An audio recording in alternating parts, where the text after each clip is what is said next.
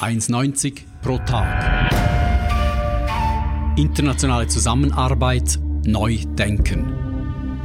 In unserem Podcast diskutieren ETH-Alumni aktuelle Herausforderungen in der internationalen Zusammenarbeit.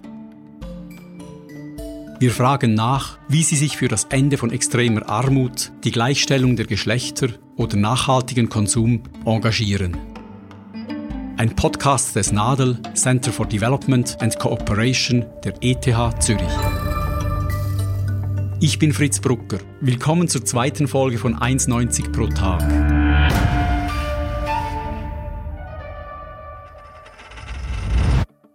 Heute treffe ich Monika Schmutz-Kirgös, die Botschafterin der Schweiz im Libanon. Wir reden über das Land, das einst als die Schweiz des Orient galt über die Herausforderung der internationalen Zusammenarbeit in der komplexen Realität des Nahen Ostens und über die Frage, ob Gleichberechtigung der Geschlechter auf halbem Weg stehen zu bleiben droht. Monika, ein herzliches Willkommen nach Beirut. Danke, dass du dir Zeit nimmst. Ich bedanke mich ganz herzlich. Ich freue mich riesig, hier zu sein und auch wieder etwas mit dem Nadel, das mir so viel gebracht hat, ähm, ähm, in Kontakt stehen zu dürfen. Danke. Bei unserem Vorbereitungsgespräch hast du gesagt, wir machen hier im Libanon gerade jede erdenkliche Krise gleichzeitig durch. Kannst du das etwas ausführen? Sehr gerne. Also momentan, ähm, wo wir stehen hier im Libanon, es ist Failed State also ein Staatsbankrott offiziell erklärt. Ähm, es fehlen ähm, über 90 Milliarden Dollar irgendwo in der Buchführung. Das ist ziemlich viel, wenn man bedenkt, dass das letzte offiziell ausgewiesene Bruttosozialprodukt des Libanons irgendwo zwischen 45 und 48 Milliarden Dollar lag. Das heißt also der Verlust, das ist äh, das Doppelte eigentlich von der, von der Wirtschaftsleistung des Landes. Ähm, wir haben eine Finanzkrise, weil das Bankensystem ist eigentlich mehr oder weniger zusammengebrochen, funktioniert nicht mehr. Wir haben seit ähm, Oktober eine de facto Kapitalkontrolle. Das heißt, Leute können ihre Guthaben nicht mehr abheben und geschweige denn überweisen ins Ausland. Ähm, in erster Linie deshalb, weil das Geld nicht mehr da ist. Also die Leute haben ihre Ersparnisse verloren. Das ist schlimm dann hatten wir immer eigentlich auch eine politische Krise, auch wenn die nicht als solche wahrgenommen worden ist bis anhin, weil das immer alles sehr schön austariert war hier im Libanon. Ich möchte vielleicht erwähnen, der Libanon hat 18 offiziell anerkannte Religionsgemeinschaften. Er hat auch Vorzeigecharakter insofern, als dass ähm, Sunniten, Schiiten, Christen, Drusen gemeinsam in der Regierungsverantwortung stehen. Ähm, aber es ist gleichzeitig auch so ein bisschen die Diktatur des Konsenses. Ähm, wir haben eine Machtelite, die sich zum Teil zusammensetzt aus den ehemaligen Warlords. Wir hatten ja einen 15-jährigen Bürgerkrieg im Libanon zwischen 1975 und 1990. Und es hat eigentlich nie eine Vergangenheitsbewältigung gegeben. Dieselben Herren, ich darf hier unterstreichen, es handelt sich hier um Herren, dieselben Herren, die sind immer noch an der Macht und haben das Land ziemlich ausgebeutet.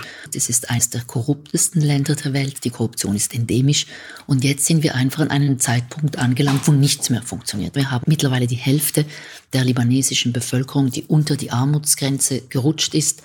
Und über all diese Krisen, Sozial, äh, Wirtschaft, Finanz, äh, politisch, ist jetzt noch die Covid-Krise dazugekommen. Du hast die Covid-Krise erwähnt. Lässt der Lockdown die politische Auseinandersetzung weiter eskalieren? Die schlimmsten Befürchtungen sagen ja, dass die Institutionen samt der Polizei auseinanderfallen könnten und die bisher meist friedlichen Proteste gewalttätig werden. Das ist eine Befürchtung, die, die tatsächlich im Raum steht, die wir auch teilen. Ähm, gerade was die Sicherheitskräfte anbelangt, vielleicht muss ich da oder darf ich da kurz ausführen. Wir haben ja eigentlich drei Sicherheitskräfte im Land.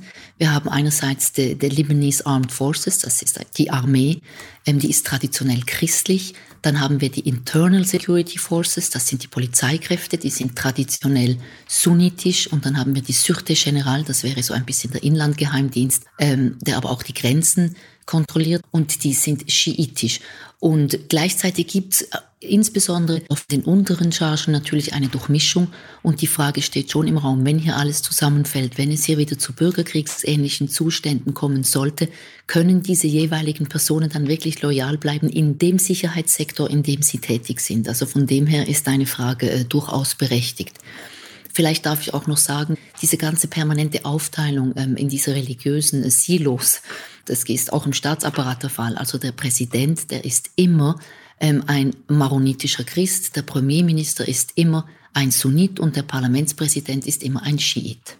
Du hast diese verschiedenen äh, Krisen, die wirtschaftliche, politische, die sozialen Spannungen erwähnt.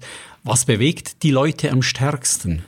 Das ist eine gute Frage. Ich denke heute, was beschäftigt heute die Menschen am meisten, das ist die Teuerung, das ist die Tatsache, dass sie sich zum Teil äh, selbst Lebensmittel nicht mehr leisten können. Wir hatten ja ähm, lange über Jahrzehnte hinweg war die libanesische Pfund an den Dollar gebunden. Das ist jetzt nicht mehr der Fall. Mit dieser Wirtschafts- und Finanzkrise ist das alles, es ist alles aus den Fugen geraten und, und der Wertezerfall ähm, des libanesischen Pfundes ist nicht mehr aufzuhalten. Ähm, gleichzeitig ist der Libanon ja zu 85 Prozent ähm, auf Importe angewiesen. Die Importe müssen in Dollar bezahlt werden. Ähm, das heißt, es ist einfach alles jetzt vier bis fünfmal teurer geworden. Das, glaube ich, ist das, was heute die Menschen am meisten beschäftigt. Aber wir haben natürlich seit der Revolution vom 17. Oktober im letzten Jahr, Revolution Saura, wie das hier genannt wird, wir sprechen eher von einem Popular Uprising, haben wir natürlich einen ganzen ähm, Forderungskatalog an diese regierenden äh, Eliten. Und das ist Accountability, das ist hört auf äh, mit der Korruption, ihr habt dieses Land ausgebeutet.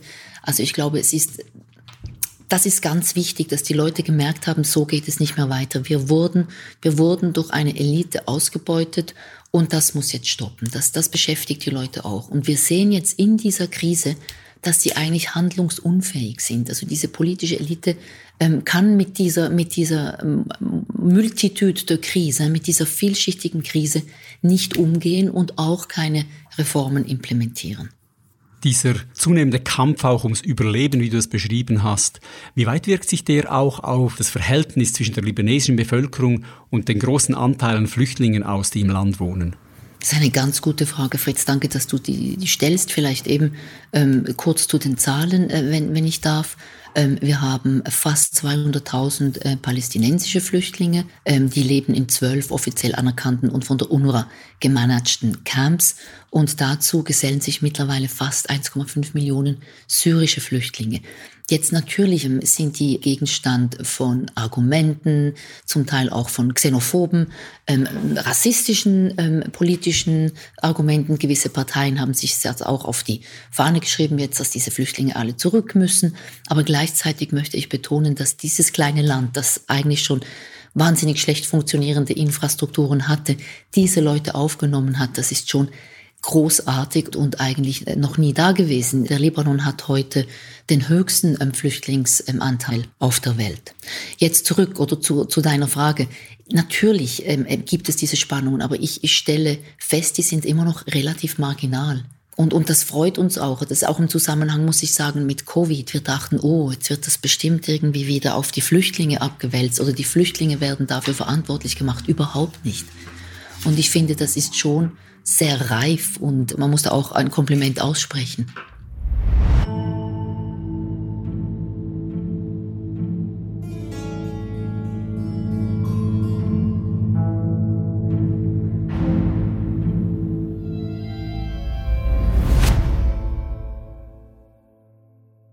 Jetzt haben wir lange über die internen Probleme und Spaltungen äh, zwischen der Regierung und der Bevölkerung gesprochen. Das Land ist ja nicht nur intern gespalten, sondern ist auch Schauplatz von geopolitischen Auseinandersetzungen. Du, Monika, bist nicht nur Botschafterin, du bist auch Politikwissenschaftlerin. Kannst du uns ganz kurz in Erinnerung rufen, welche internationalen Akteure stehen sich da gegenüber und wer sind ihre lokalen Verbündeten? Das mache ich sehr gerne. Ich hoffe, dass mir das gelingt, weil es ist, ich glaube, das Land ist ja an Komplexität äh, nicht zu übertreffen. Und äh, der Libanon ist eigentlich nichts anderes als eine Middle East Miniatur, weil es wirklich jede Komponente von diesem explosiven Cocktail hier im Nahen Osten, im Libanon auch gibt. Die verschiedenen Religionen, die, die sozialen Gegensätze. Ich glaube auch, dass jede regional- und geopolitische Bruchlinie durch dieses Land läuft. Also wir haben natürlich Saudi-Arabien als Beschützermacht der Sunniten hier. Ähm, Rafi Kariri war ja der Staatsmann, der eigentlich ähm, den Libanon, äh, als er am Boden zerstört war, nach dem 15-jährigen Bürgerkrieg 1990 wieder aufgebaut hat. Rafi Kariri hat ja selbst ähm, Milliarden verdient in Saudi-Arabien, war eigentlich der Mann Saudi-Arabiens und hat dann doch sehr viel gemacht für den Wiederaufbau.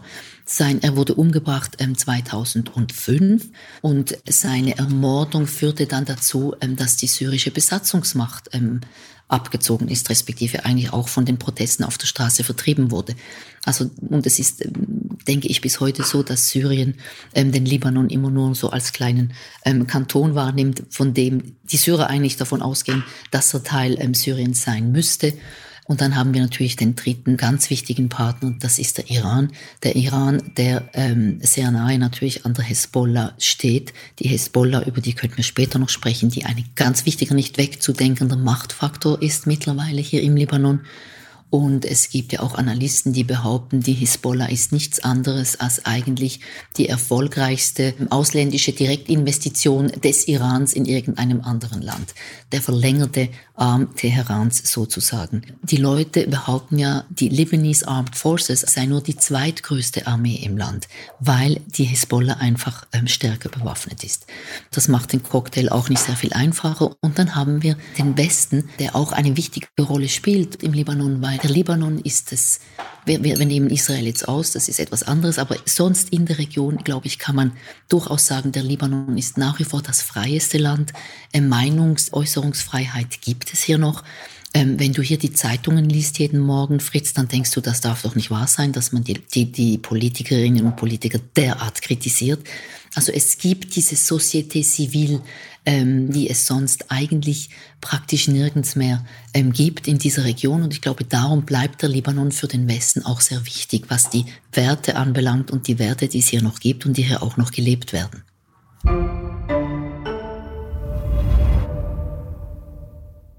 Wechseln wir ein bisschen das Thema. Du hast vor über 25 Jahren die Ausbildung am Nadel gemacht.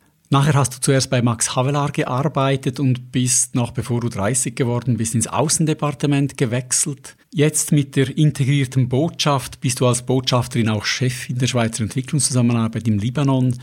Wie hat sich deine Wahrnehmung der internationalen Zusammenarbeit in dieser Zeit verändert, jetzt als du wieder quasi zurückgekommen bist? Ja, ich bin zurückgekommen und ich bin eben sehr gerne zurückgekommen. Ich muss ja ein bisschen mit einem weinenden Auge feststellen, dass mich dann nach dem Nadel, das mir, wie ich schon eingangs äh, erwähnt hatte, so viel gebracht hat und wirklich, ich denke, meine, meine, meine intellektuelle Neugierde ähm, grenzenlos ähm, angeregt hat. Also das waren wunderbare zwei Jahre, muss ich sagen, wirklich.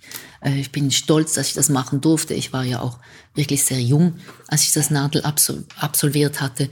Ähm, danach hatte ich äh, die zweieinhalb Jahre bei Max Havelaar und dann bin ich eigentlich ein bisschen weggekommen von, von klassischer Entwicklungszusammenarbeit. Ich war zweimal in der Türkei auf Posten. Als ich zum ersten Mal in der Türkei war im Jahre 2000, hatten wir noch ein kleines ähm, ähm, DEZA-Engagement, vor allem im Südosten, im kurdisch äh, dominierten Südosten. Da war ich damals auch dazu, äh, dafür verantwortlich von der Botschaft aus. Das war eigentlich das letzte Mal. Danach ging es nach Italien, da war Entwicklungszusammenarbeit nicht wirklich mehr ein Thema. Danach nach Israel, da war auch wieder vermehrt Dialog, Track 1, 2, Friedensförderung, Konfliktprävention, das waren mehr diese Themen. Dann wieder zurück in die Türkei, jetzt eigentlich endlich eben diese integrierte Botschaft mit einem sehr großen entwicklungspolitischen Engagement. Ich bin darüber sehr froh. Was hat sich geändert? Da bin ich vielleicht zu wenig Expertin, um das sagen zu können.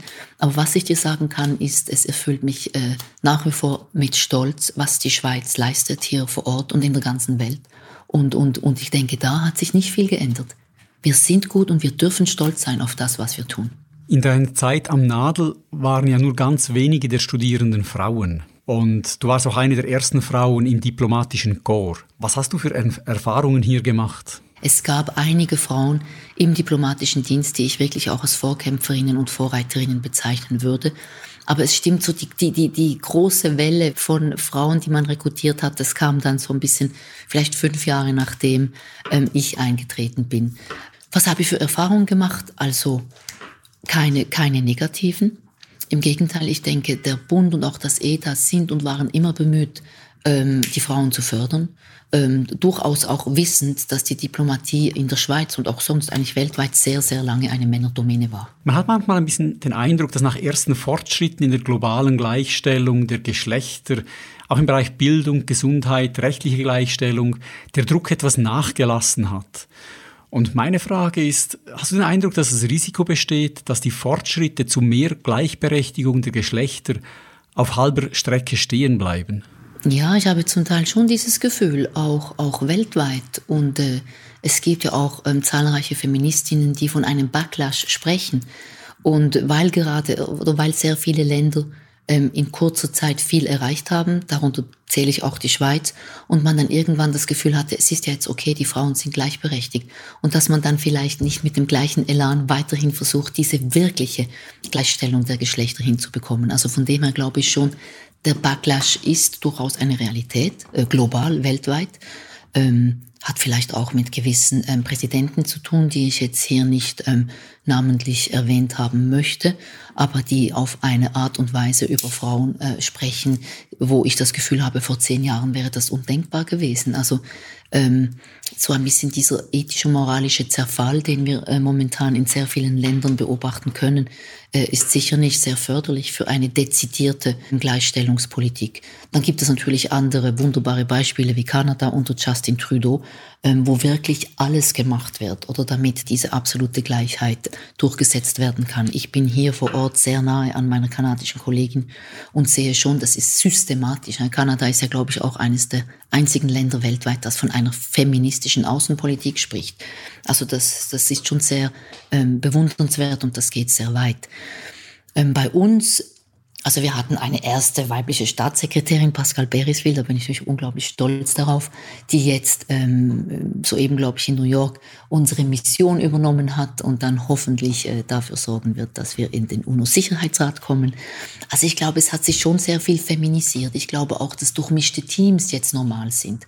Aber gleichzeitig, das ist so ein Beispiel, das geht mir jetzt gerade durch den Kopf, ähm, meine Nummer zwei ist auch eine Frau. Also wir haben eine, eine weibliche Botschafterin, die stellvertretende Missionschefin ist auch eine Frau. Und jetzt sind die beiden DEZA-Kolleginnen neu angekommen, sind auch Frauen. Und da habe ich schon oft den, den, Kommentar gehört, ja, was ist das denn? Ist das eine Frauenbotschaft? Und da gebe ich einfach zurück und sage, ja, Jungs, wie viele Länder weltweit haben wir noch, wo wir Männerbotschaften haben? Und da haben wir durchaus noch welche. Definitiv. Wenn wir nochmals auf den Libanon blicken, was sagen libanesische Frauenrechtlerinnen heute zur Situation in ihrem Land, das die Gleichberechtigung der Geschlechter in der Politik bereits 1953 festgeschrieben hat? Für meinen Geschmack und vor dem Hintergrund all dieser ähm, ähm, geschlechtsspezifischen ähm, Diskriminierungen und Problematiken gibt es relativ wenige ähm, Frauenrechtlerinnen, muss ich sagen. Es gibt sie, sie sind brillant, sie sind laut, sie versuchen Einfluss zu nehmen, sie sind insbesondere auch mit der internationalen Gemeinschaft vernetzt.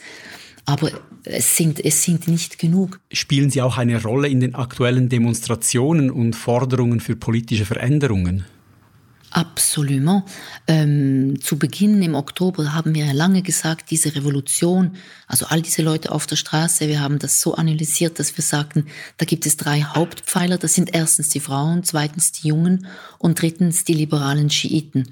Ähm, aber die Revolution ist ja wirklich ähm, ein bisschen zerfallen aufgrund von all den anderen Krisen, die das Land durchmacht und die wir erwähnt haben ähm, ein, ähm, eingangs. Ähm, und die Frauen, die waren wirklich stark, sie waren präsent, aber sie haben nicht ein konsolidiertes politisches Programm entstehen lassen aus dieser Präsenz auf den Straßen.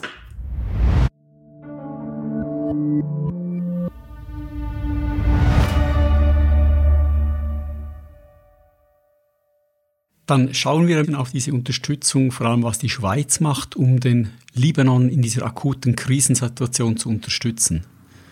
Ja, äh, wir machen recht viel und wir sind auch sehr breit aufgestellt und das macht mich natürlich stolz, ähm, weil ich sage immer, also schlussendlich als Botschafterin bin ich die, die ja all diese Facetten von unserer sehr äh, tiefen und breiten Außenpolitik hier vertreten kann. Ich erwähne kurz den VOGA-Ansatz, eine Whole-of-Government-Approach. Ähm, ich spreche oft und gerne, das ist sehr persönlich gefärbt, aber ich spreche gerne von meiner außenpolitischen Werkzeugkiste die mir hier zur Verfügung steht, mit der Entwicklungszusammenarbeit, mit der humanitären Hilfe, mit der Friedensförderung, mit einem sehr großen und tiefen auch politischen Engagement. Wir haben das Glück, dass wir, dass die Schweiz äußerst beliebt ist im Libanon. Wir haben auch das Glück, dass wir Zugang haben eigentlich zu den zu allen Kreisen der Macht. Das ist ja nicht nur, das sind nicht nur Parlament und Ministerrat, das sind auch die religiösen Führer. Also der Machtzirkel hier ist ja relativ breit.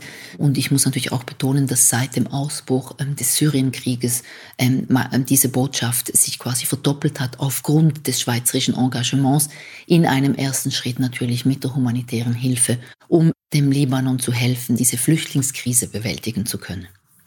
Kannst du das an einem Beispiel ausführen, was das heißt, wenn einerseits humanitäre Hilfe, dann auch Friedensförderung und Entwicklungszusammenarbeit nicht nur am gleichen Ort, auch, sondern auch zur gleichen Zeit stattfinden? Wir reden ja da in der Regel von einem Nexus. Wie sieht das in der Praxis aus? Nexus, genau. Mir gefällt eigentlich Whole of Government Approach fast ein bisschen besser, aber ich weiß, der Nexus ist jetzt in aller Munde, auch in der UNO und es ist so ein bisschen die Zukunft und es geht ja vor allem darum, dass man, dass man nicht einfach in Silos denkt, sondern dass man diesen ganzheitlichen Approach hat. Ähm, wir haben in der BK-Ebene ist die Schweiz sehr präsent und ich ist eigentlich auch so ein bisschen ähm, Vorzeigeakteurin, was das ganze Wasser- und Wassermanagement anbelangt. Man muss sich das vorstellen, sehr viele der syrischen Flüchtlinge, die leben in der BK-Ebene in, in ja, horrenden, zum Teil fast unmenschlichen Verhältnissen. Ich muss das kurz ausführen. Äh, der Libanon lässt ja keine Flüchtlingslager mehr zu, weil diese zwölf erwähnten palästinensischen Flüchtlingslager, das ist das Einzige, was das Land akzeptiert. Sie akzeptieren keine Flüchtlingslager mehr, weil sie sagen, die Flüchtlinge gehen dann nicht zurück. Darum leben die syrischen Flüchtlinge in diesen informal tented settlements. Das heißt, es darf keine konkrete Betonstruktur geben. Also die leben seit zum Teil neun Jahren in Plastikzelten, also in wirklich ganz, ganz, ganz schwierigen Bedingungen. Oft ohne Zugang zu Wasser und da ist die Schweiz sehr aktiv, eben indem ähm, wir darum bemüht sind, dass auch diese Informal Tented Settlements Zugang haben zu Wasser.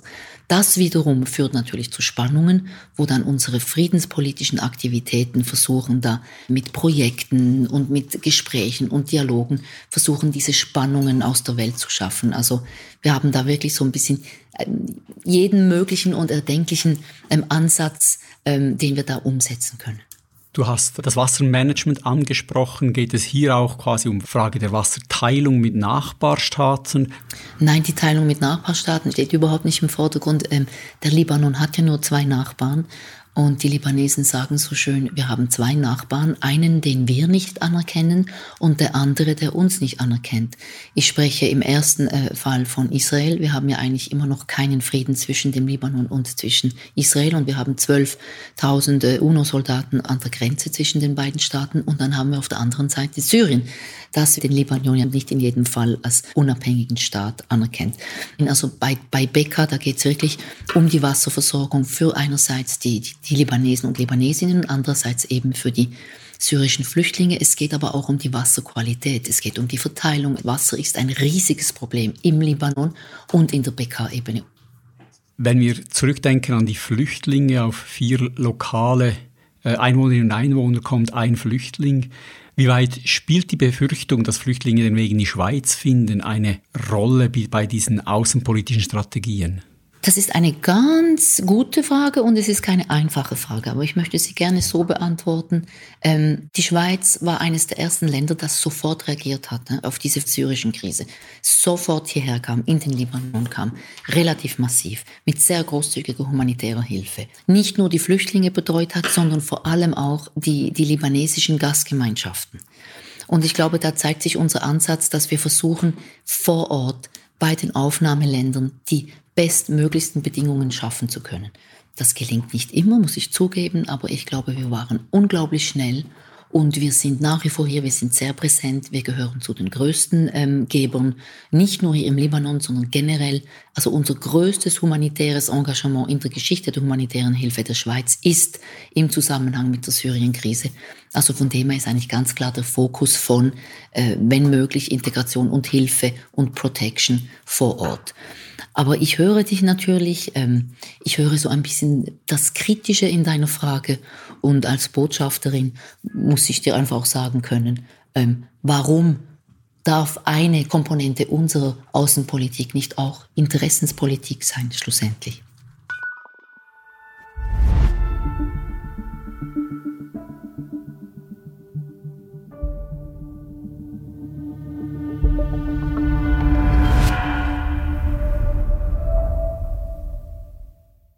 Ich möchte dir vier kurze Fragen stellen zu dir als Person und auch mit der Bitte um kurze Antworten. Meine erste Frage, welcher Mensch hat dich in deinem Leben am meisten beeinflusst und warum?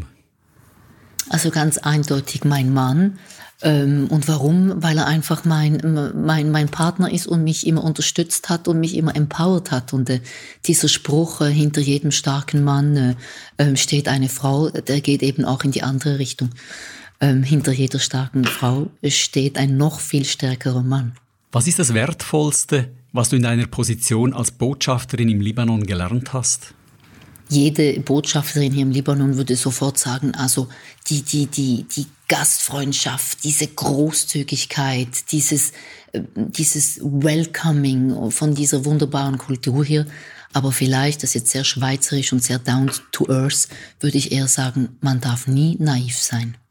Stell dir vor, du würdest morgen eine NGO gründen. Was wären Aufgabe und Ziel dieser Organisation? Also wir haben ja zu Genüge über, über, über, über Frauenrechte gesprochen.